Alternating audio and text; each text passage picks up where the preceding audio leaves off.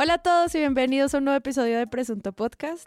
Hoy queremos hablar de Álvaro Uribe, la Comisión de la Verdad. Queremos hablar de la ministra, queremos hablar de EPA Colombia. Entonces, ya que saben de qué queremos hablar, Santiago Rivas, ¿qué hubo? ¿Qué más? ¿Cómo le va? Epa, epa, epa, presunto. Epa, epa, epa, presunto. ¿Cómo les va, amigas? Hola, amigas. Eh, María Paula Martínez ya con esa presentación de Santiago ya no sé cómo bailar mi presentación, pero buenos días, tardes, noches a quienes nos están escuchando. Y Andrés Páramo, ¿qué más? Arriba rating. Se prendió esto. Pues antes de empezar, les recuerdo que vayan a nuestra página web, es www.presuntopodcast.com. Ahí pueden encontrar todos los episodios, si quieren escucharlos en maratón, allí están. Y además es el lugar más sencillo para llegar a nuestras comunidades. En la primera pueden ir a Discord, que si no saben qué es, es una plataforma de mega chat donde ustedes se vinculan y además podemos separar los temas, hablar allí, encontrarnos. Eh, mega chat. Mega chat, ultra chat. Plataforma de mega Podemos separar los temas, podemos encontrarnos a charlar, podemos discutir titulastres, pero también buen periodismo, nominados a premios presuntos, o sea, todo eso va quedando allí. Pasen, únanse, está muy chévere. Y también pueden donar en patreon.com slash presunto podcast, que también lo encuentran en nuestra página. Y allí pueden vincularse también a nuestro chat de Telegram, donde están todos los Patreons. A quienes les doy las gracias por su paciencia, amor y sobre todo buen feedback. Entonces, no siendo más, comencemos.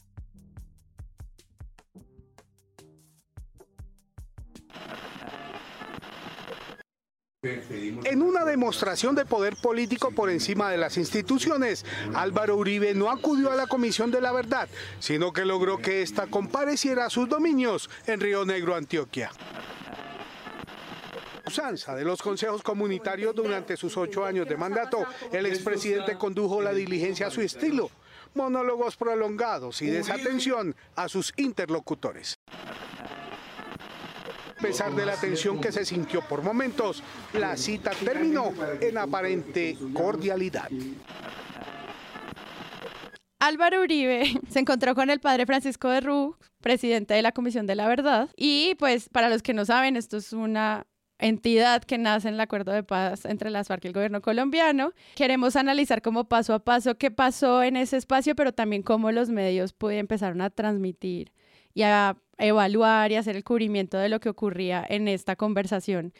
Conversación entre grandísimas comillas en este encuentro, en este diálogo, como muchos medios lo trataron, para entender esto cómo funciona y de qué manera pues también se cubre temas como de justicia transicional y sobre todo este tipo de fuentes que pues nos deja como muchas preguntas también sobre algo que María Paula ha dicho constantemente, como nos están preparando para cuando salga el informe, cómo vamos a entender la Comisión de la Verdad ahora y cuando entregue pues los resultados de, de la comisión. Entonces quisiera empezar por una gran narrativa que encontré en muchísimos medios y quisiera preguntarles a ustedes cómo les parece esto y es la puesta en escena. O sea, primero hay un gran cubrimiento sobre lo que está ocurriendo en la imagen de este diálogo y muchos medios lo retoman desde muchos aspectos.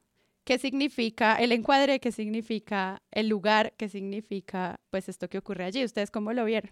O sea, lo primero que se ve y la primera reacción de las personas que han criticado este encuentro es claramente pues que fue una disposición espacial y una disposición como de poder a favor totalmente de Álvaro Uribe. Digamos que lo que, lo que se alcanzó a ver en, en un principio era como directamente decirle a la Comisión de la Verdad que él no cree en la legitimidad de la institución como tal.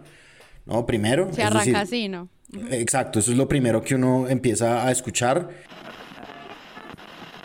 Que yo reconozco al Padre, a las personas que los acompañan, que lo acompañan, tengo todo el respeto personal. He hablado muchas veces de la vida con el Padre, Él conoce y creo que sabe que no eludo la franqueza, que no tengo trastienda.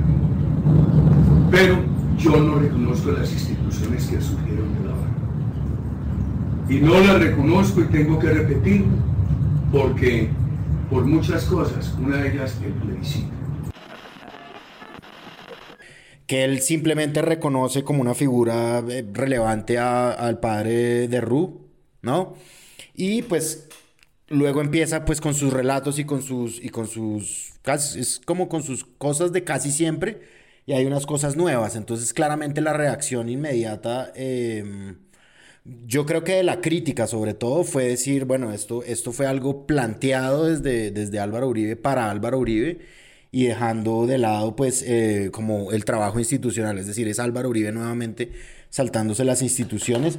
Hoy jueves 19 de agosto de 2021 me encontré con la caricatura de Osuna que es, sí, como Álvaro Uribe sentado en su mesa recibiendo a Derru y diciéndole, acérquese padre, que les vamos a dar sopa y seco. Sí, a mí me parece como que una parte de la crítica se quedó con eso, ¿no? Y digamos que los medios lo que hicieron en su mayoría fue como un poco relatar qué era lo que había, ¿no? Como un, un mini resumen. Digamos, son horas enteras de Álvaro Uribe hablando de las cosas de Álvaro Uribe. Y pues aparte del recuento de esto, a mí me sorprendió, por ejemplo, lo que yo vi en, lo que yo vi en Caracol Radio el martes eh, a principio del día como primera cosa, que era como los audios ya eh, tomados de Álvaro Uribe. Y luego una serie como de reacciones, ¿no? Ellos buscaron reacciones, ellos tienen como una sección como la voz de, en Caracol, la voz de no sé quién.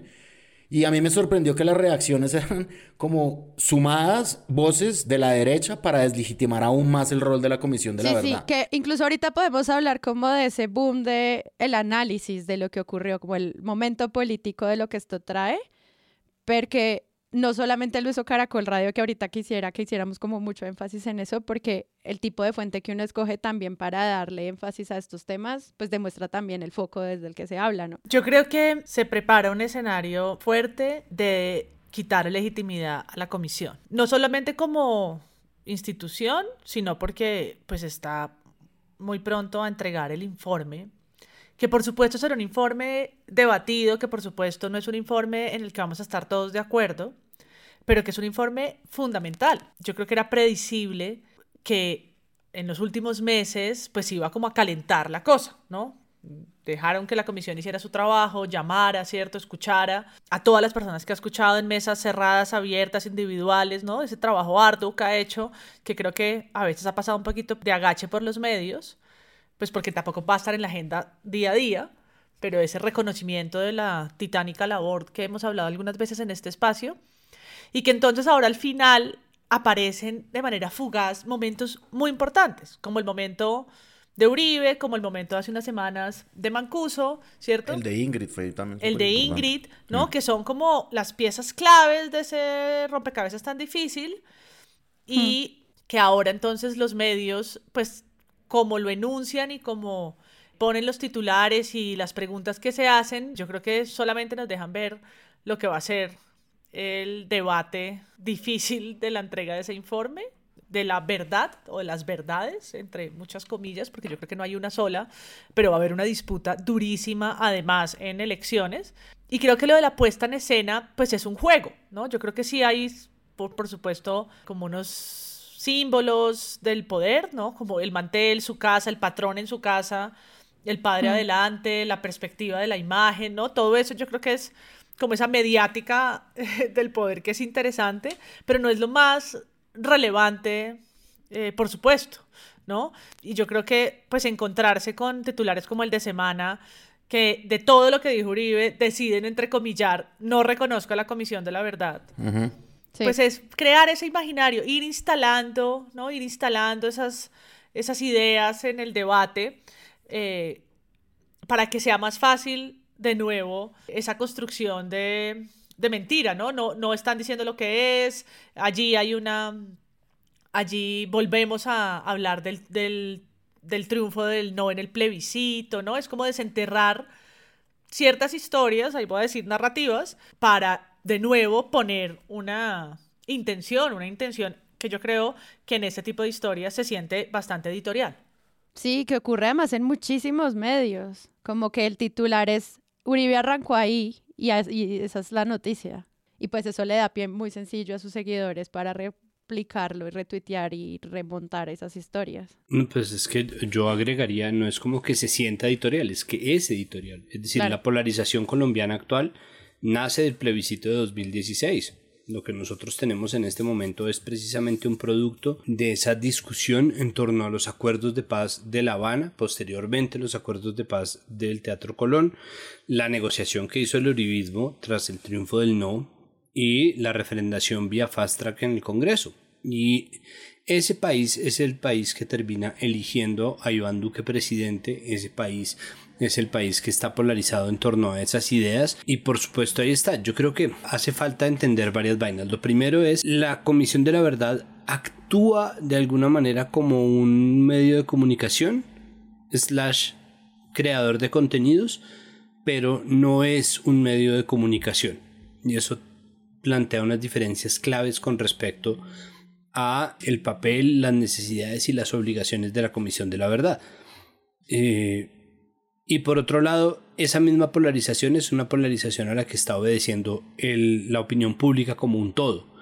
Entonces, mm, tuvimos casos como el de específicamente desde los medios, entre comillas, Gonzalo Guillén diciendo que al padre de Ru le faltó lavarle los platos a Álvaro Uribe, declarando como una derrota de la Comisión de la Verdad o diciéndoles que son unos vendidos, mm. simplemente porque se hizo una transmisión. Ellos acordaron que esa reunión iba a ser privada y fue allá cuando ya llegaron que el equipo de comunicaciones de Uribe prendió la cámara y también por eso parte de la puesta de escena era tan interesante porque de analizar, porque ellos son los que plantean también el encuadre desde donde se sienta todo.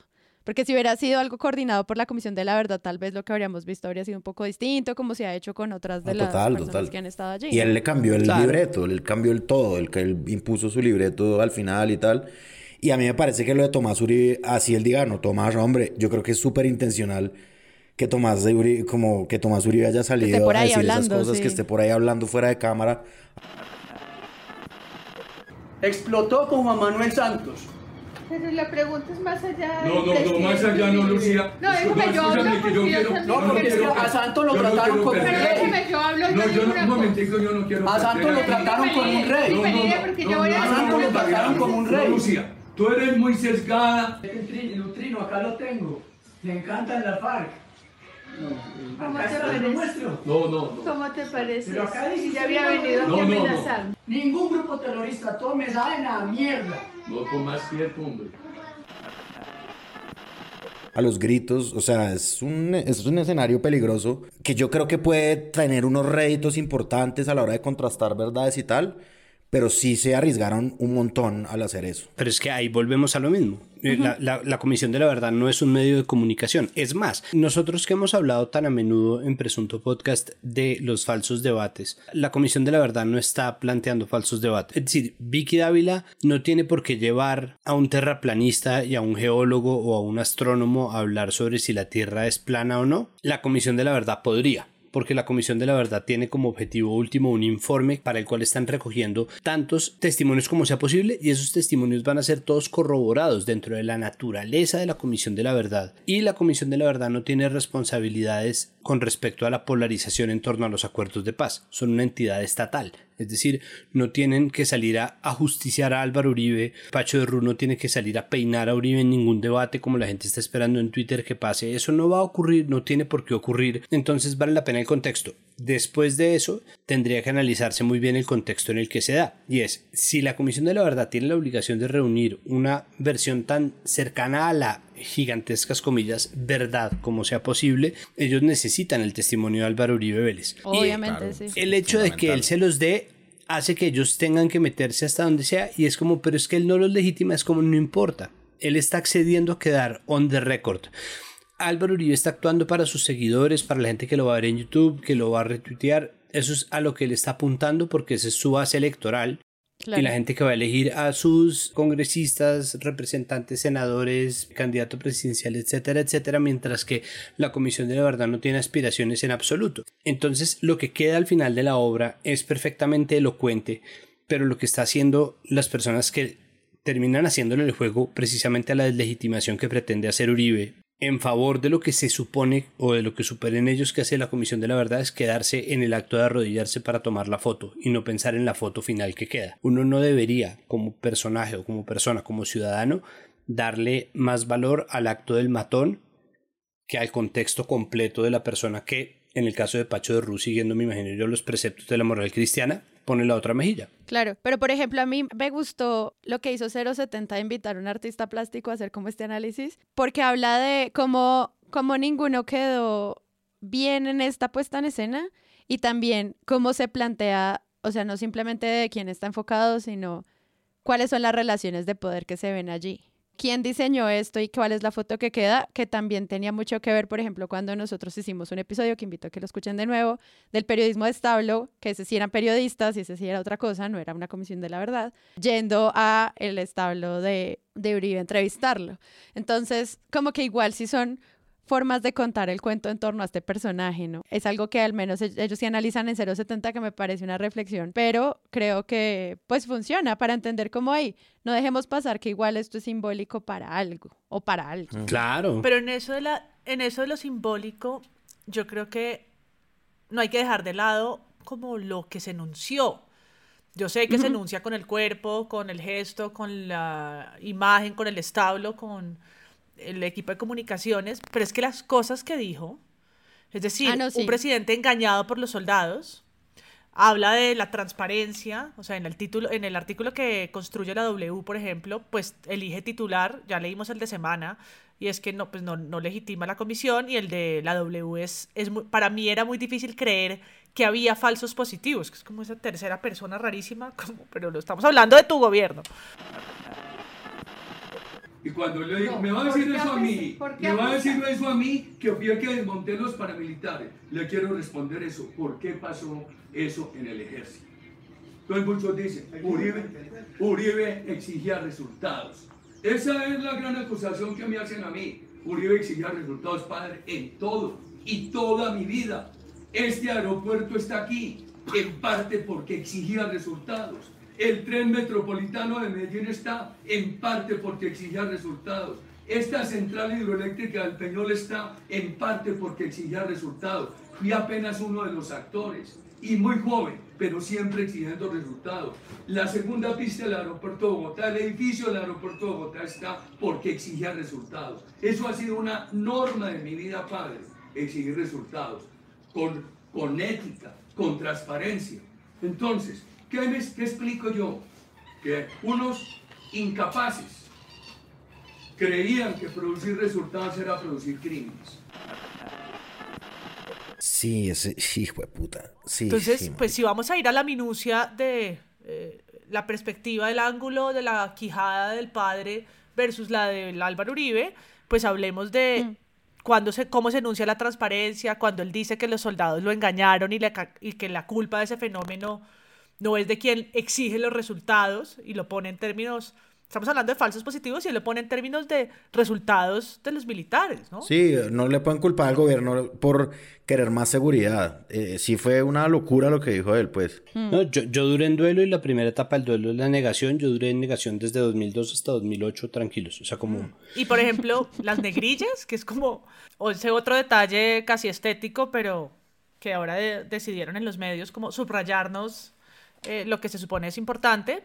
Entonces termina ese artículo de la W Radio diciendo, Uribe además indicó que nunca se reunió con paramilitares y que jamás impulsó el establecimiento de la doctrina Vietnam de conteo de bajas de cuerpos por parte del ejército. Y bajas de cuerpos están en negrilla. Sino al contrario, su prioridad fueron las desmovilizaciones. Pues sí, eso fue lo que dijo, pero que Que es el discurso, eso, fue- eso es lo que he dicho siempre sobre, e- eso no cambia en absoluto el discurso de, de Álvaro Uribe sobre los falsos positivos. Eso salió a decir en cuanto a la JEP, declaró el número de los 6.402, el informe 033 del caso 03, es, es- todo eso ah, es un discurso repetido que le está buscando que quede, pero es que no, la Comisión de la Verdad va a corroborar estas versiones que aparecen cuadro no cuadro, análisis semántico, semiótico, eh, discursivo, estético, de lo que ustedes quieran. Eh, lo que va a quedar es un informe en donde eso se corrobora y esto, este registro es anecdótico. Claro, porque además yo lo que pregunto es, en, este momento no es lugar de los medios decir si es verdad o no lo que dice quien está declarando la comisión, pero por ejemplo si se pueden hacer ejercicios. A mí hay uno que me gustó de la FM en el que hacían como todo un balance de, Uribe habla de esta masacre de Cajamarca, donde los soldados lo engañaron, y la FM menciona eso y luego habla como de manera más amplia quiénes fueron las víctimas con nombres, cuáles fueron las personas que estuvieron en esta masacre, qué fue lo que se dijo en ese momento de esa masacre, quiénes son las personas que están en la cárcel por esa masacre, que es una forma muy interesante de acercarse al testimonio. No necesariamente están diciendo, miren, la verdad es esta porque eso lo va a decir la comisión. Bueno, o sea, no lo va a decir la comisión, pero va a plantear como el resultado el informe de la comisión, pero los medios que intentaron hacer algo no solamente enumerando los 64 puntos de la declaración de Uribe, sino, por ejemplo, eso que hizo la FM es interesante, como, ok, yo no sabía cuál era esa masacre de tantas que han habido, la individualizaron, los nombres de las víctimas están allí. Creo que es una manera chévere de acercarse a, a ese punto y no solamente lavándole la cara al personaje. Sí, es que en, muchos casos parecía como un, un, comunicado de prensa también salido de la oficina de Álvaro Uribe, ¿no? Eh, y, y, yo quiero ahí a, eh, eh, recordar el memorable resumen que hizo María Isabel Rueda en su sección Tic Tac. Sí. Tic Tac. Tic Tac o Tiki Taca. Tic Tac, Tic Tac. Entonces ella hace como un, un, recuento también de los animales que estaban, hace un recuento de, del mantelito y no sé qué, las almohábanas, bueno, un montón de cosas. Y va diciendo nuevamente como reafirmando las cosas que Álvaro Uribe dijo, sin ningún contraste de nada, ¿no? Es decir, como eh, esto pasó y esto pasó y esto dijo y esto dijo. Y también repitió que él respetaba a todos los que lo interrogaban, que eran tres comisionados los que estaban presentes, pero en su calidad de ciudadanos, de compatriotas, no de comisionados de una institución ilegítima. Eso sí, ladraban perros, pájaros, relinchaban eh, caballos y chillaban guacharacas. Los perros también se paseaban por la reunión y el expresidente tuvo en un momento dado que pedirle a su esposa Lina que por favor le ayudara a evacuar a los canes del escenario.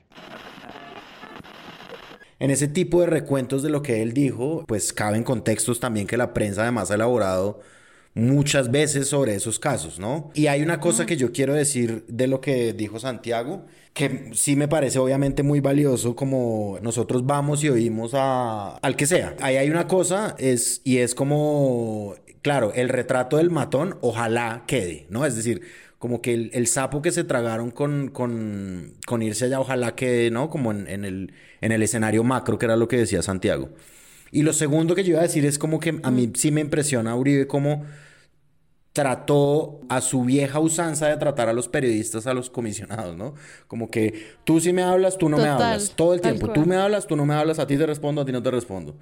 Porque él, sí, él sí está acostumbrado a ese show mediático efectista que, pues, que le ha servido tanto.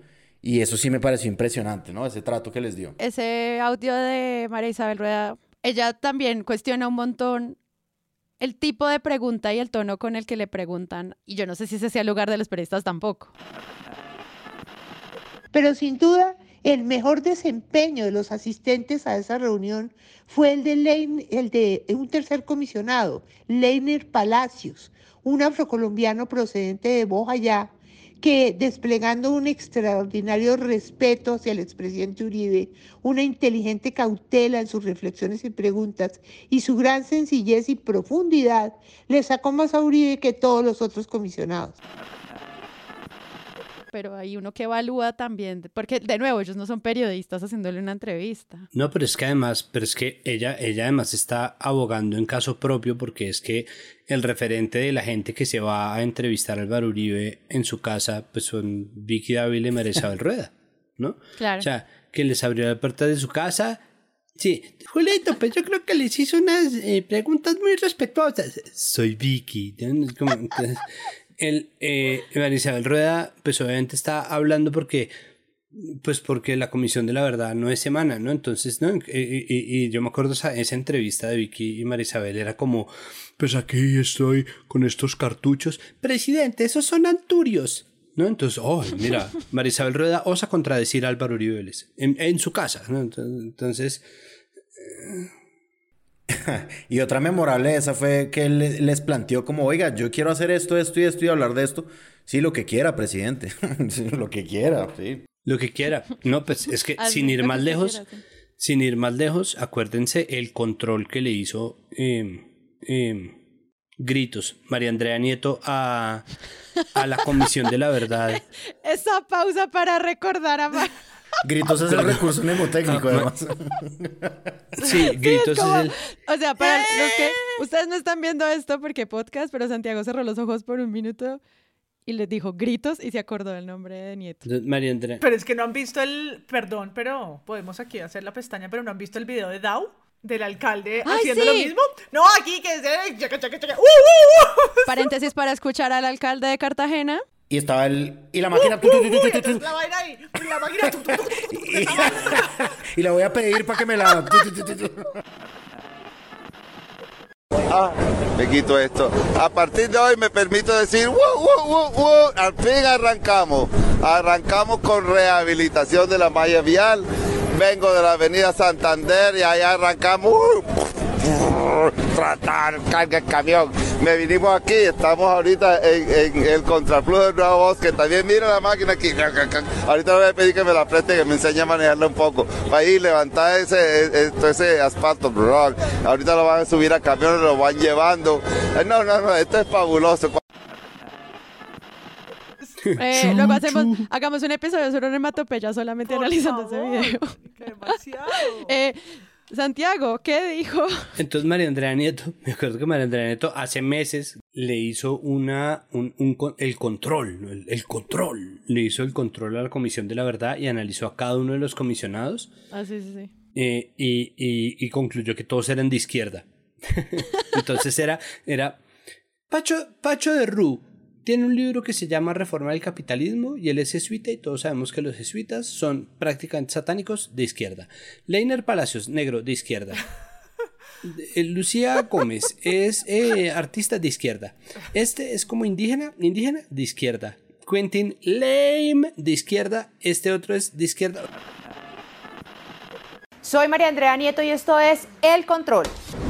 Iniciamos con el padre Francisco de Rú, caleño, jesuita, doctorado en economía y su lucha por la paz lo hizo aliado del expresidente Juan Manuel Santos, una alianza que genera desconfianza en los sectores del uribismo.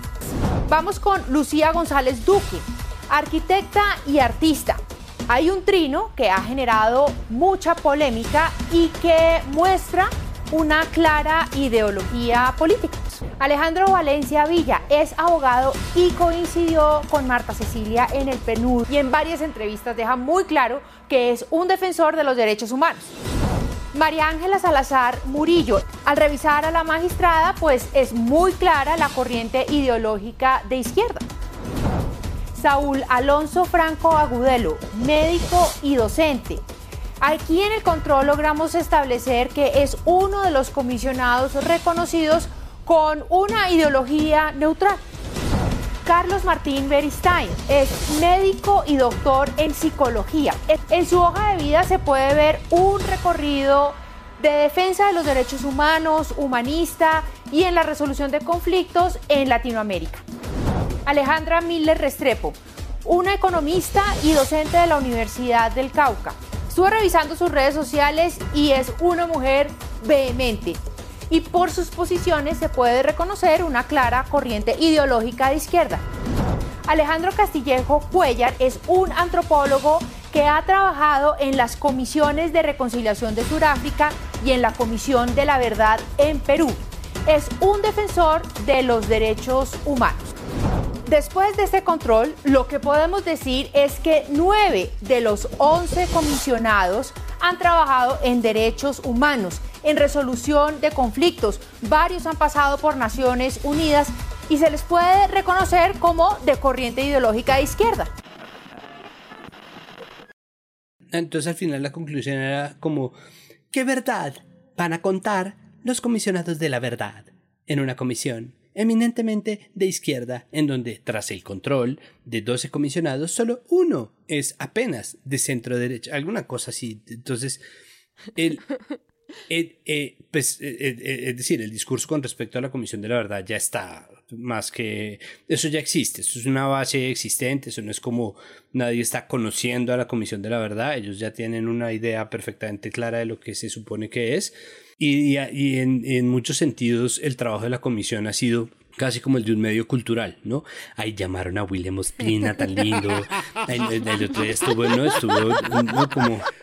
Llevaron una ouija, hablaron con María Mercedes Carranza tan lindo, llevaron este otro tan lindo, no este, no, qué, qué maravilla este otro. Entonces, es, esas cosas que hacían como, ay, no hicieron un acto súper bonito en la Uribe Meta, pero nunca había contexto, en cambio ahora sí se están metiendo con la actualidad dura, ¿no?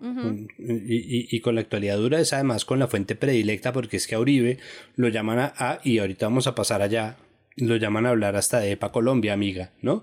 Y por eso me parece tan importante recalcar una y otra vez y que se recuerde que la, Comisión de la Verdad no es un medio de comunicación, aunque genere transmisiones, aunque haga contenidos, aunque genere conversaciones que se transmiten en vivo, aunque haga presencia, aunque esté obligada, como la mayoría, como todas las entidades existentes privadas y públicas del mundo, a tener un área de comunicaciones, su labor central no es esa. Eso no es, eso no es su labor central y, Exacto. Yo creo que hay que insistir también en algo pareciera simple, pero la Comisión de la Verdad escucha todas las versiones y todas las verdades, no las fiscaliza, ¿sí? Claro, luego analizan, luego van a entregar eh, informes sobre eso que escucharon. Luego cotejan, luego, sí. Pero es que han escuchado, entonces, ah, claro, es que le dan el micrófono abierto. Pues es que para eso se creó, para darle micrófonos abiertos a víctimas, victimarios, víctimas directas, indirectas, familiares de víctimas, a, a, todos y todas nosotros que quisiéramos ir allá. Tuvieron un periodo de entrega anónimo, individual, colectivo, en espacios abiertos, públicos, cerrados, de todas las formas posibles. Entonces, claro, por supuesto que había que darle bombo. Distinto es el micrófono o el espacio o la forma en que resumen los medios de comunicación. No sé qué es lo que está diciendo Santiago, no se pueden comparar. La comisión recibe como entidad pero los medios construyen historias no como entidad que replica comunicados y simplemente entre comillas lo que dice, ah, pues que lo dijo, no, a ver, no, ahí hay un ejercicio periodístico que no está quedando. Y es simplemente, ah, dijo esto, pongo, y no le hago preguntas como periodísticas a lo que está, a lo que significa el hecho de, esa, de ese encuentro. Pero sí sorprende la manera como cae el testimonio de Uribe en los medios y lo que uno encuentra cuando suma los titulares de me engañaron, transparencia, bajas, resultados, militares, up, ¿no? Y uno ahí empieza a ver como, no sé, unas coincidencias en la defensa, una vez más, de lo que ocurrió durante su mandato, a pesar de todo el contexto que hay detrás. Ahí, ahí me parece importante decir una, una, nota a futuro, y si finalmente sí tengo razón, con el informe de la Comisión de la Verdad, lo más seguro es que A, la mayoría de la gente se sienta muy decepcionada porque no está exactamente lo que pensaban que era la verdad. Eh, si no, sale, si no se dice exactamente con las palabras que estaban buscando, si no se dice exactamente la cosa que estaban y el episodio y se relata exactamente como estaban pensando, lo van a salir decepcionados porque les parece que es, que es una verdad muy tibia. Y segundo, va a pasar como con el informe de la CIDH que, cada quien va a titular a su antojo. ¿no? Entonces, entonces la sacada de contexto, la, la remarcada de los textos, la el énfasis en lo que se quiere, el cherry picking, todo eso va a ocurrir con, la, con el informe de la Comisión de la Verdad y nadie va a quedar del todo contento. Simplemente, mientras más claro lo tengamos desde ya, más nos vamos a evitar una pelea boba que igual no nos vamos a evitar del todo, al menos no en las redes sociales. Bueno, ¿y cómo cubrimos lo que ocurrió allí, no? Como lo que se dijo y a las personas. Hay un enfoque hacia la comisionada Lucía González que tiene como este encuentro de gritos off cámara con Tomás Uribe, eh, donde ella dice, pues yo me siento como que me están sesgando mis preguntas, eh, señor Uribe. Y pues Tomás Uribe es como, ah, pues es que usted está sesgada. Y le encontré un tuit en el que usted dice, ay, las FARC menos mal tiene un partido político. Y ella es como, pues sí, es que yo me alegré de que las FARC tuvieran partido político.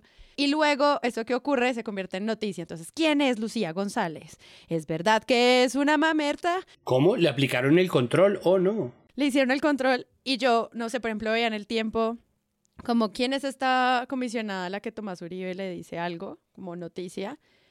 Y tienen una fuente ping-pong, ¿no? Entonces dicen, eh, no sé, una red nacional de paz en Twitter dice apoyamos a la comisionada versus, no sé, la FORI.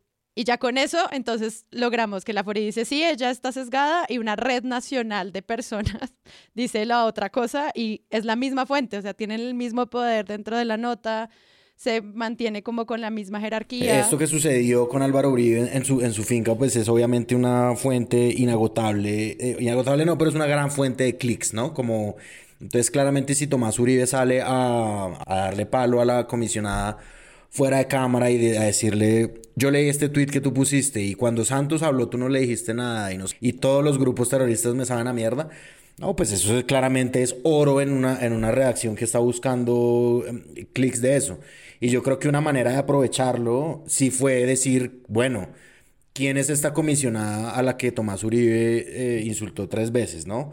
Ya como que el enfoque y el resto sí como, como que es súper, sí, súper discutible y debatible, pero a mí sí me parece que es una fuente de oro de los clics y pues se aferran a eso y, con eso han estado ya mucho tiempo, ¿no? Sí, pero mire que en ese sentido la labor del espectador a mí me parece bien interesante y en, gran parte por una cosa que ellos ya tenían fundamentado de antes y es su trabajo en pro de la construcción de paz y su trabajo de análisis del posconflicto, la existencia de Colombia 2020, pero además, entonces es, ellos también han hecho contenido, pero marica, no, tonel toyotadas de hmm. contenido, ¿no? Cántaros y cántaros, pimpinas de contenido de, de la reunión entre de Rullo Uribe, editorial, posición, pero ellos están buscando analizar el contexto, tienen un lado, miran del otro, lo tienen en política, lo tienen, y no es solamente una cosa de opinión, y me parece que uno puede estar de acuerdo o no con el espectador, pero la, la diversidad de miradas que hacen y el trabajo que tienen fundamentado en el trabajo sobre el posconflicto validan muchísimo de lo que está pasando precisamente porque uno sabe que es un medio que entiende la naturaleza de esas instituciones. Y al menos de los que revisamos fue, no puedo decir el único porque perdonas los que sí lo hicieron y no los vimos, pero en lo que yo encontré fue el único, único que habló con las víctimas a preguntarles qué les parecía esto y no solo Álvaro Leiva o Iván Cepeda o Paloma Valencia o etcétera, que es lo de siempre, ¿no? Y eso también sea buena. No, y que además, pues es, es decir, a lo que vamos es a, a confrontarnos nosotros mismos con unos relatos que no nos gustan. Claro. La verdad es estabiliza, es, es difícil de aceptar. Ese es el ejercicio de la Comisión de la Verdad. Pero de nuevo, pues, ¿cuál es el ejercicio que le vamos a analizar o que nosotros vamos aquí a traer a la mesa cuando los medios tengan que cubrir ese esa duelo de relatos de alguna manera o esa forma en la que vamos a tramitar eso. ¿Cuál va a ser el papel que van a jugar? ¿Mm? ¿Cómo van a hacer cubrimiento de esas disputas, de esas eh, inconformidades, de lo que va a generar el capítulo de reclutamiento, por el capítulo de periodistas, por el capítulo de, falsos positivos y ejecuciones extrajudiciales, ¿no? Tantos temas Van a, va a ser un informe de informes, van a haber disputas entre los comisionados y las comisionadas, pero ¿qué papel van a jugar los medios para poner la agenda sobre eso? Ya decíamos en un episodio pasado, pues si, si va a haber una rueda de prensa y vamos a hacer lo mismo que pasó en el, de, el informe de la comisión, pues graves, ¿no? Gravísimos. De cómo, cómo vamos a llegar y hacer qué preguntas. Otra vez, el mantel, el mantel, ¿será que es que el comisionado puede montarse en un butaco más alto? No,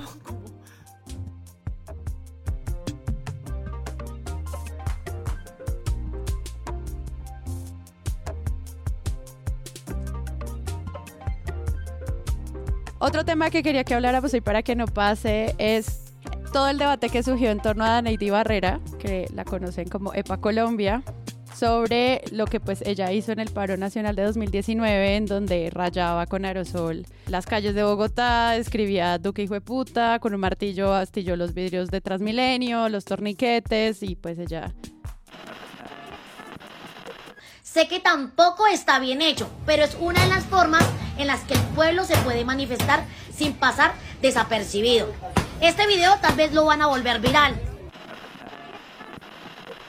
este video se hizo viral y pues la fiscalía actuó y toda esta conversación que se dio sobre la celeridad de la justicia, sobre ella porque se toma como un caso, sobre qué va a pasar con otros casos de protesta social, fue mm, una pérdida de tiempo, o sea, como que hubo muchas conversaciones al respecto de este personaje que creo que es interesante porque también acerca a la gente como al sistema judicial, que normalmente es un tema que dejamos de lado y ya, pero que pues cuando ocurren estas cosas al menos los medios y la gente se preocupa por entender cómo funciona y también se preocupa por entender qué pasa en esos espacios.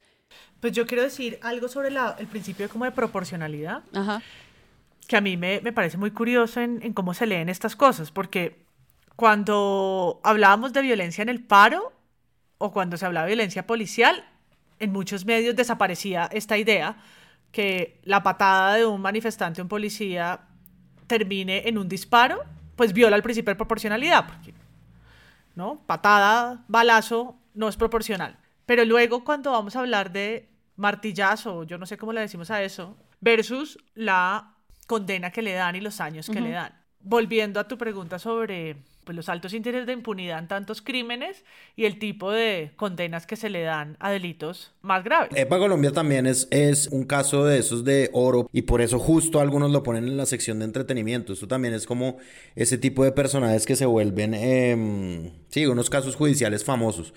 Oro del clic. Pues sí, obviamente lo de EPA Colombia es una desproporción mayúscula, ¿no? Del sistema judicial y es de verdad una cosa que genera intriga lo que decía María Paula ahorita, que cuál es el, el nivel que tiene la, la, eficacia de la fiscalía frente a otros temas que están afectando a muchas más personas. De todas formas, recordemos que para Colombia como que pidió perdón, etcétera. La condena cogió por sorpresa a mucha gente. Sí, porque además nadie entiende que es primera instancia y segunda instancia, ¿no? Sí, bueno, eso no, eso no se entiende tanto, sí. Y pues claramente es una condena que no admite el beneficio de la casa por cárcel, es decir, es una cosa una locura que esté pasando eso, pero a mí me, digamos, y, rescato dos artículos que yo leí sobre eso, y es uno de Manuela Saldarriaga, ahí en 070, de, de que la fiscalía explique por qué priorizó este caso, que me parece que da en la nuez del asunto, es decir, como por un lado, ¿no? Por un lado, que es como el, el cuestionamiento al sistema de justicia que nosotros tenemos, que ronda una impunidad gigantesca en unos, en unos, en unos, en unos, en todos los escenarios posibles, de casi todos los delitos posibles, y de repente hay una eficacia muy, muy, muy grande en condenar a una persona por hacer esto. Y eso como que a mí también me parece que lleva un mensaje por debajo, ¿no? Eh, sobre la protesta social, sobre el tipo de personas que la justicia también está persiguiendo. El editorial del espectador sobre EPA Colombia, que me parece que dice una cosa que a mí me parece fundamental en, el análisis del caso de, de, ella y es, nosotros llevamos los colombianos años enteros, décadas enteras, sabiendo qué es terrorismo, ¿sí? Lo sabemos, lo sabemos, lo sabemos todos. Lo cual hace más increíble aún esta condena contra EPA Colombia, ¿no? Como casi diciendo a qué juez, qué juez ve en ese video la prueba contundente de que hay eh, fines terroristas, ¿no? Primero como los fines terroristas de esto, que eso es un precedente terrible en épocas de movilización social. Y, y, el cuestionamiento al sistema judicial. A mí me, me parece que esos enfoques pues están están muy buenos, es decir, más allá del registro y todo eso. Pero miren, además el marco en el que eso se da, perdón que sea repetitivo, pero toca recordarle a la gente que la fiscalía no es un medio de comunicación. Sí. Entonces, la fiscalía no tiene por qué editorializar y de alguna manera está editorializando porque son personajes públicos, porque además el ego del fiscal Barbosa lo ha convertido en un personaje sujeto de sus propias eh, oficinas de comunicaciones, que se pone a sí mismo una nota de personaje en ascenso, fiscal Francisco Barbosa. sí. eh, que se hace videos con, con música emocionante policíaca dramática bajándose de un helicóptero cuando llega a Ecuador, eh, que se hace tomar fotos mirando el mapa como si fuera un Napoleón de la, de la seguridad nacional, ¿no? Entonces... Autodenominado mejor fiscal de la historia que van a ser la mejor fiscalía de la historia. Este señor está dando o haciendo lo que se entiende como una condena ejemplarizante, que es una condena que busca asegurar eh, o disuadir a futuro a mucha otra gente de hacerlo, pero al mismo tiempo están pasando un montón de cosas, ¿no? Y hay tres casos que son el marco sobre el cual o con el cual se compara lo que pasa con, con EPA Colombia y es por un lado, Andrés Escobar, el caleño que disparó contra manifestantes civiles, que después salió... El empresario, el empresario el caleño. empresario caleño eh, que salió disparando contra manifestantes, que después salió eh, en el video que lo convirtió en el numeral Paraco Triste eh, y que después salió en fotos en sus vacaciones con una super luz, con, con la musculosa y como haciendo ostentación de nadie le hace nada, cuando él también está grabado en video cometiendo lo que es efectivamente un acto ilegal. Otro es el mismísimo Álvaro Uribe, a quien se le está buscando desde la Fiscalía, que es el ente acusador, se le está buscando precluir el caso de fraude procesal. Eh, hay un artículo de la silla vacía que de hecho lo dice así tal cual. El fiscal Jaime sometió pruebas que enredan a Uribe con la manipulación de testigos y ese es también un proceso editorial. Entonces, si estás de acuerdo, si no estás de acuerdo, no importa si es verdad, no importa si, si sí o sí, pero hay un caso que la fiscalía está buscando precluir que tiene unos enredos gigantescos y que tiene unas implicaciones gigantescas y en cambio a EPA Colombia, ¿no? Que, que, que además le pone una condena que yo no sé si será constitucional de prohibirle ser youtuber porque me parece que eso no es, eso no es de ninguna manera constitucional, eso no se puede hacer. Pues, una locura. ¿Eso qué? ¿Eso qué? ni decirle que, ni pedirle a alguien que cierre sus redes sociales. Digamos, hay Mm. un problema grave sujeto a otro episodio sobre libertad de expresión y libertad de opinión. Sí, eso es, eso es muy heavy. Y, y pues ahí está lo de la palabra terrorismo. Y en tercer lugar, y yo ya ahorita vamos a llegar allá, pues el caso de la ministra de las TIC, Karen Abudinen, que se comprueba que le entregó un contrato de 70 mil millones de pesos a, un, a una unión temporal que es casi que en Colombia es como sinónimo de corrupción eh, para que cierre la brecha digital y le entregue además para ejemplarizante a, un, a, a niños de escuelas no en territorios alejados eh, o que o mejor dicho, que amplíe la conectividad y eso por supuesto no, no pasó ¿no? y todo lo que ocurre en torno a eso entonces es como cómo pasan estas tres cosas ¿no? cómo, cómo, cómo hay tanta impunidad y en cambio a EPA Colombia, que ya había pedido perdón, que ya había, si no estoy mal, ya había pagado una multa, Una le sale este, este caso en, en, en segunda instancia y le salta encima, mm, no sé, complicado. O sea, es, es, es verdaderamente complicado, es difícil de entender. Ustedes dicen, hablan con la verdad. Y además, y algo de lo cual se rieron mucho en Twitter, que tienen mucha razón, es que entonces dijeron, no, pero por favor que un abogado nos explique. Y los abogados eh, o sea, a- aclarando, oscurecieron, entonces empezaron, no, eh, la, la acusanta en proceso preclutorio Uy, no, tuvo a bien un, un- un montón de terminología que es como, mira, no, como yo, yo estudié artes plásticas, yo también sé lo que es tratar de enredar la pita. Yo solo quería retomar este artículo del que habla Páramo 070 de Manuela Saldarriaga, porque ella hace varias preguntas a la abogada Ana Bejarano y Ana se lanza unas frases. o sea, es impresionante. Obviamente, pues las preguntas de Manuela están muy claras porque están enfocadas a cosas que hemos hablado acá, como el tema de la protesta social, de qué pasa cuando se hace justicia con personas tan reconocidas, etcétera, etcétera. Pero al final Ana cierra esta parte con la crítica que se debe hacer no es a tanto a los jueces, la crítica es a la fiscalía que prioriza el caso de Neidy Barrera y no al de los paramilitares que salieron a matarnos durante el paro. Y así cierra la abogada después de tratar de explicar cómo es que funciona todo esto. Eh, hablando de leguleyadas, en este artículo no ocurre. Digamos que es bastante sencillo leer eh, a Ana en, pues, como la explicación que le da a la, a la periodista. Pero sí me parece como muy tajante su cierre al final sobre eso de la proporcionalidad de lo que habla María Paula.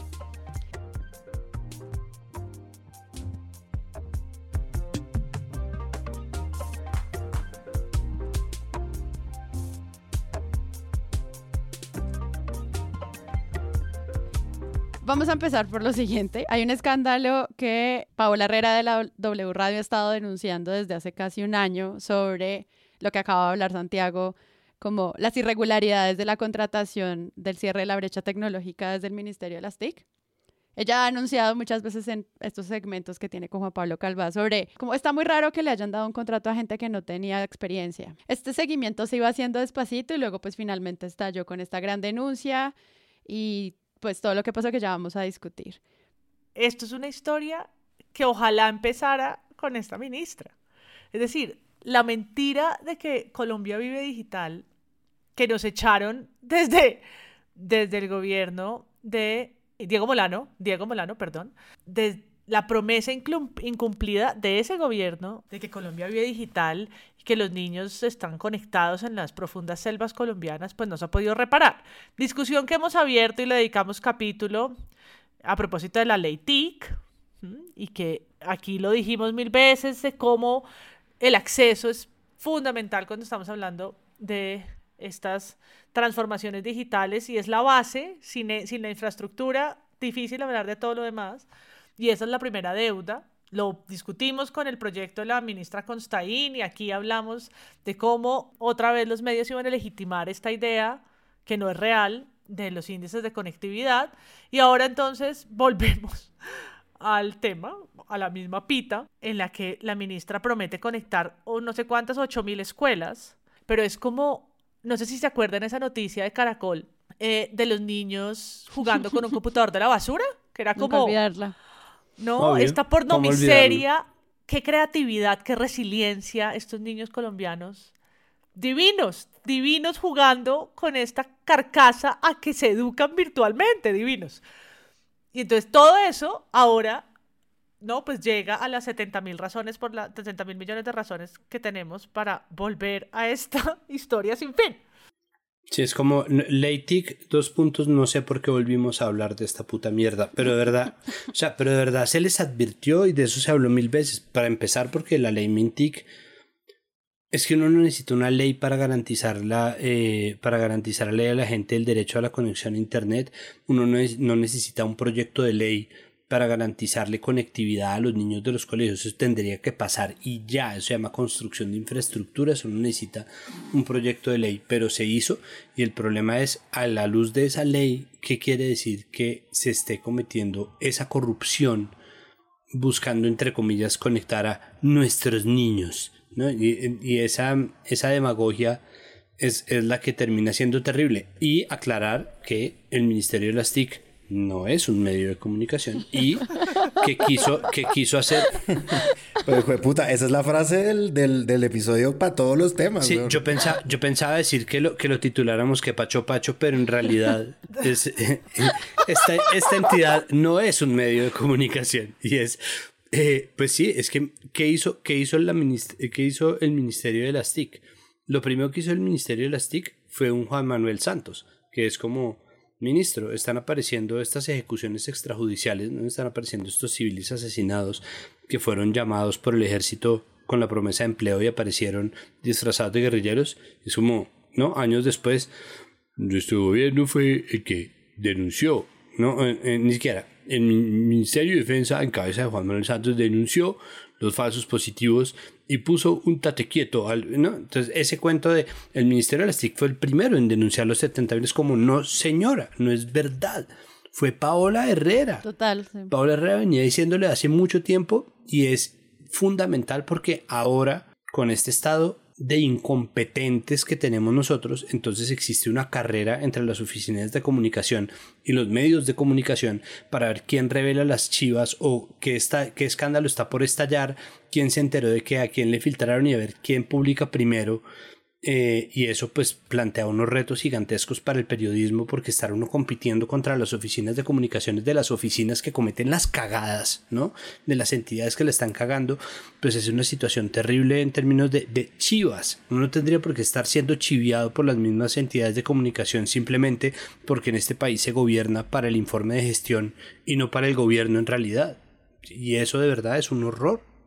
No, además que la, las titulares de, de, la ministra, por ejemplo, la República es ella sonriendo, entre comillas, dice, estoy tranquila, no tengo nada que esconder. Ay, ya dejen de lavarles la cara a esta gente, en serio. O sea, que además era como el 1% de la inversión total, o sea, ni siquiera es como se robaron todo, sino una, un anticipo y es el tamaño de los números de la inversión en esto es algo que uno no tampoco le cabe en la cabeza.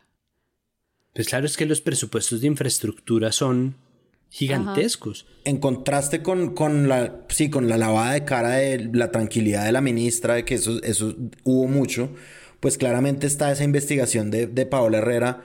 Y es que de verdad la investigación de ella es paso por paso, ¿no? Es decir, a, a quién se fue, Ajá. a quién hizo esto, qué abogado fue el que diseñó los pliegos de condiciones, en dónde, en dónde estuvo ese, eh, la petición del TAN, cuándo eligieron a tal.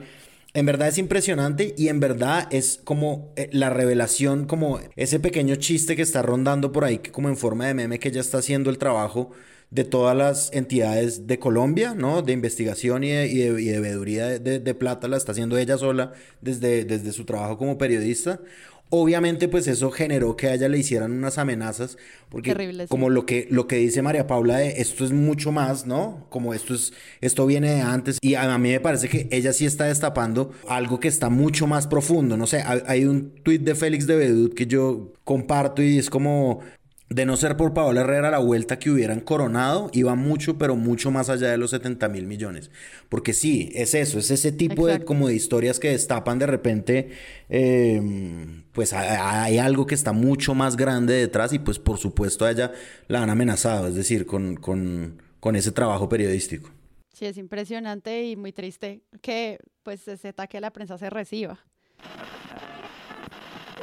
Sí, Juan Pablo, hemos seguido investigando muy pendientes de todo lo que está pasando con este proceso de contratación por parte del Ministerio de las TIC a través de FONTIC, el Fondo de las Tecnologías de la Información y las Comunicaciones. Pero entonces, como le decía, esto es solo la punta del iceberg de una licitación que está cargada de polémicas y que ya las vedurías están diciendo están poniendo en riesgo los recursos públicos, son dos billones de pesos y además la conectividad en las regiones más apartadas del país. Aquí también uno dice, bueno, ¿por que aceptan un consorcio que tiene tres empresas sin experiencia, que son casi el 75% de lo que representa el consorcio y solo una con experiencia. Seguiremos con los ojos puestos en esta licitación. Volvemos. Ya vamos a ir con, el, con el detalle de lo que usted ha logrado investigar, pero solamente dígame el porcentaje de ejecución que debería llevar hoy este contratista Centros Poblados, que insistimos, es un advenedizo en el mundo de las telecomunicaciones. ¿Y cuánto lleva de manera efectiva? 14% a abril de 2021, porque debería es el último reporte que eh, está disponible. Debería llevar a abril de 2021 el 14% y a esa misma fecha, a abril de 2021, llevaba 1%, Juan Pablo, 1%, en promedio. Sí, entonces ahí está. Eh, tiempo para cumplir, pues han tenido, pero no lo han hecho. Hola, esto de verdad yo no lo puedo creer, porque además se nos había dicho y se había alertado desde el Ministerio de las TIC que habían encontrado una garantía falsa eh, presentada por la Unión Temporal Centros Poblados para asegurar y garantizar el contrato por más de un billón de pesos para la instalación de puntos digitales, contrato que ya fue caducado. Sin embargo, usted encontró que no fue solamente una, sino tres las garantías falsas presentadas por este contratista. Así es, Juan Pablo, pues em, conéctense ya a nuestro Facebook Live W Radio Colombia porque les vamos a mostrar estos documentos que tenemos aquí en primicia en Sigue la W porque usted sabe que le hemos puesto mucho el ojo a este tema, hemos estado haciéndole seguimiento y hemos seguido buscando y rebuscando, Juan Pablo, todo lo que tiene que ver con este proceso porque es que usted cada vez que busca más cosas encuentra de todo para sorprenderse y para ver o para concluir, porque eso sí se lo dejo a usted que concluya lo que quiera, pero eh, pues que hubo muchas irregularidades en medio de toda esta contratación y en toda esta licitación. Importante antes de empezar, Juan Pablo, y es decir que el proyecto, usted lo mencionaba, está caducado, pero hasta el próximo 2 de agosto, eh, pues tiene tiempo el contratista para recusar esa decisión. Entonces, digamos que no está en firme todavía y por eso es importante también saber que qué va a pasar ahora con estas otras pólizas falsas que aparecen. Vamos entonces numeral está en riesgo. Paola, podemos decir que está en riesgo la plata del anticipo de los 70 mil millones del multimillonario contrato del Ministerio TIC. O más bien está en riesgo la plata, pero que le debe pagar ese contratista a los subcontratistas, que creo es la historia que usted nos trae hoy. Sí, mire Juan Pablo, pues más detalles que estamos conociendo de estas irregularidades o de esta polémica contratación que se hizo con la Unión Temporal Centros Poblados. Ya lo hemos dicho aquí en Sigue la W y bueno, ustedes también le preguntaron a la ministra por esos 70 mil millones de pesos del anticipo y lo que hemos podido ahora eh, confirmar, Juan Pablo, es que se hicieron dos giros y directamente desde la fiducia. Ok, y hay otra, hay otra, hay otra, otro cubrimiento que yo rescato, que pues obviamente no tiene, la profundidad del de, del de Pablo Herrera, pero Juan Diego Alvira se, me parece que se reivindicó eh, con, lo que, con lo que hizo con la llamada a la ministra en vivo, eh, y yo pido desde, desde ya que en el presunto no, no esté algún premio dedicado a Juan Diego Alvira ni, ni nada de eso, porque es que no, aquí la reventó, es decir, aquí es una cosa fantástica. Déjeme, déjeme, aquí, aquí Andrés, la ministra se comprometió a una cosa, a que me iba a contestar cuando yo la llamara, si no se cumplía lo que vino a prometer aquí en este tablero de noticias. La voy a llamar aquí en vivo, todos ustedes van a ser testigos, televidentes.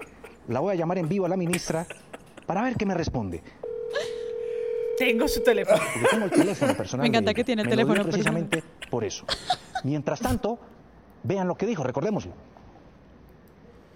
vamos a tener los 8.700 colegios conectados. Ministra, esto queda grabado. completamente. Es decir, si de aquí al 30 de abril no se cumple con esta meta, usted sabe que me busca. La Y aquí vengo y pongo la cara, pero le voy a decir algo, estamos detrás de los operadores, detrás de los contratistas, porque aquí joda, hoy güey. nuestros niños, nuestros jóvenes, nuestras familias colombianas son lo más importante y recuerden que conectividad es equidad. Si hoy no estamos conectados, no vamos a poder generar oportunidades y por eso este gobierno, el gobierno del presidente Duque, está conectando a las familias colombianas. me promete que no se le cae la señal del teléfono cuando la llame a decirle No se me cae la señal del No. teléfono, le prometo. La 100%. cámara. la cámara con su Pues celular. la señal no se ha caído, pero lo que Oh, sí qué es cierto es que no me ha performance, impresionante. Por lo menos a esta hora de la mañana, 7, 8 minutos en este momento. Vamos a hacer un nuevo intento. Soy optimista, soy optimista, la verdad. Miren, vamos a ver. ¿Qué pasa a esta hora? Vamos. Aquí vamos nuevamente. Esperemos que la tercera sea la vencida. Es el teléfono personal de la ministra Sí, sí, sí. Karen Abudinem, que ustedes saben, bueno, ha liderado todo este proceso y realizó una serie de compromisos. Ha liderado todo este proceso. Conteste, conteste. No le quede mal al país.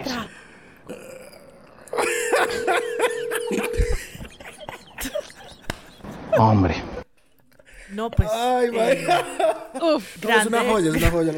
Grande forma de hacer control político.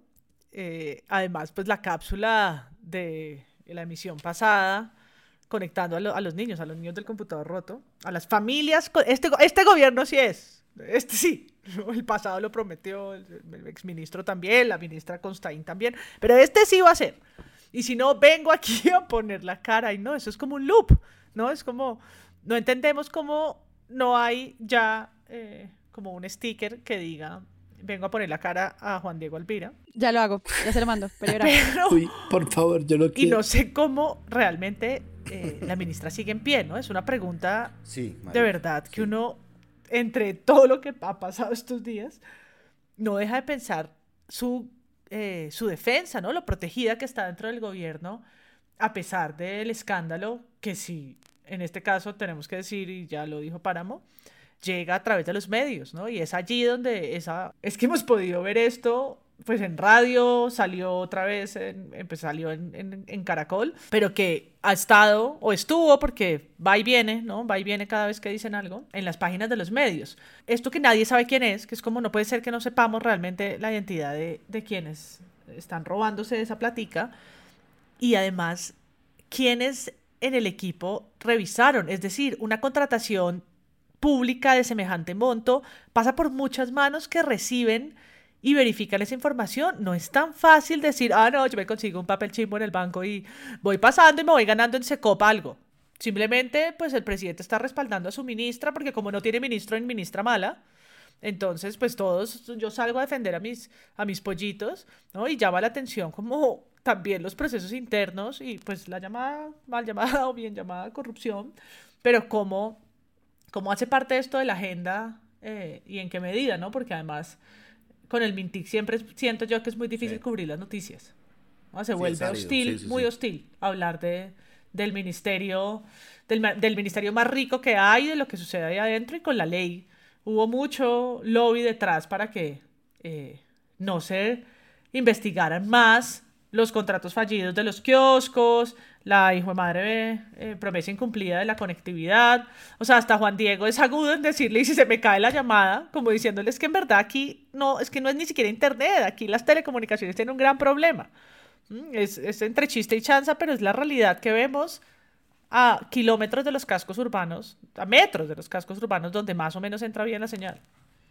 No, pero es que además la Comisión de la Regulación de las Comunicaciones, CRC, es una entidad adscrita a Mintic ahora, es decir, la regulación de, las, de la televisión hace parte de las labores de Mintic, ya no existe la autoridad, ya no está la Autoridad Nacional de Televisión, entonces quienes han de hacer es, o sea, lo que está haciendo Juan Diego Alvira es, es, es, es su deber, pero es doblemente valiente en la medida en que si la CRC eh, se le pone que en control editorial pone o, quita o, o determina que se sube, por ejemplo, la contraprestación que paga Caracol eh, por el uso del espectro o lo que sea, todo eso está de la cuerda del ministerio, entonces es un ministerio que es realmente muy poderoso. Simplemente entender cómo nos conectamos para poder consumir medios digitales.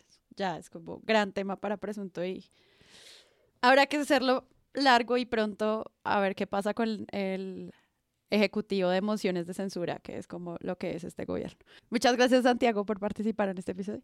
Muchas gracias por invitarme. Una sola cosa con respecto a lo de Diego Elvira es como, al de Juan Diego Elvira es como eh, cosechas lo que cultivas, ¿no? Te vas a darte un baño de pantalla con Juan Diego Elvira y Juan Diego Elvira después te la repasa y, me alegra mucho ver que tiene memoria y que usa esa memoria. Con todo, sí. Te la repasa a lo Juan Diego Elvira, además. Que esta le salió re bien. Espectacular. Así como nosotros repetimos el, la escena del Alcacetzer en el presunto en vivo aplaudimos que Juan Diego repita su escena con la ministra para recordar las mentiras que nos echan en pantalla de televisión conteste, masiva. por favor, conteste. Conteste. y María Paula. Ay, adiós. Hasta el próximo episodio. Sí, que ya eh, vamos a hablar de Afganistán y tenemos invitados especiales, va a estar genial. Y muchas gracias para... Los quiero mucho. Por favor, compartan el episodio, por favor. Ministra. No, le queden mal al presunto. No le queden mal. No le queden... mal. Si no lo comparten, vengo aquí y pongo la cara. Compartan. vengo aquí y pongo la cara. bueno. Presunto Podcast es producido por Sara Trejos y cuenta con el análisis de Santiago Rivas, María Paula Martínez y Andrés Páramo. Presunto sigue creciendo y para ello queremos pedirle su ayuda. Pueden entrar a nuestra página web presuntopodcast.com y vincularse a la comunidad de Patreon. Allí pueden donar mes a mes para que este proyecto siga siendo sostenible. Pero también pueden unirse a cualquiera de nuestras comunidades. Está el canal exclusivo de Telegram para Patreons y la conversación abierta sobre buen periodismo y titulastres en el servidor de Discord. Recuerden, todo en presuntopodcast.com. Presunto es un proyecto de Sillón Estudios, donde también pueden encontrar otros podcasts como Expertos de Sillón y el Festival de Podcast Podcastinación 2021. Gracias a todos por escuchar y si quieren ayudar a que este mundo crezca, recomienden y compartan. Aunque no lo crean, todavía somos pocos escuchando podcast. Yo soy Sara Trejos y nos escuchamos en una próxima oportunidad.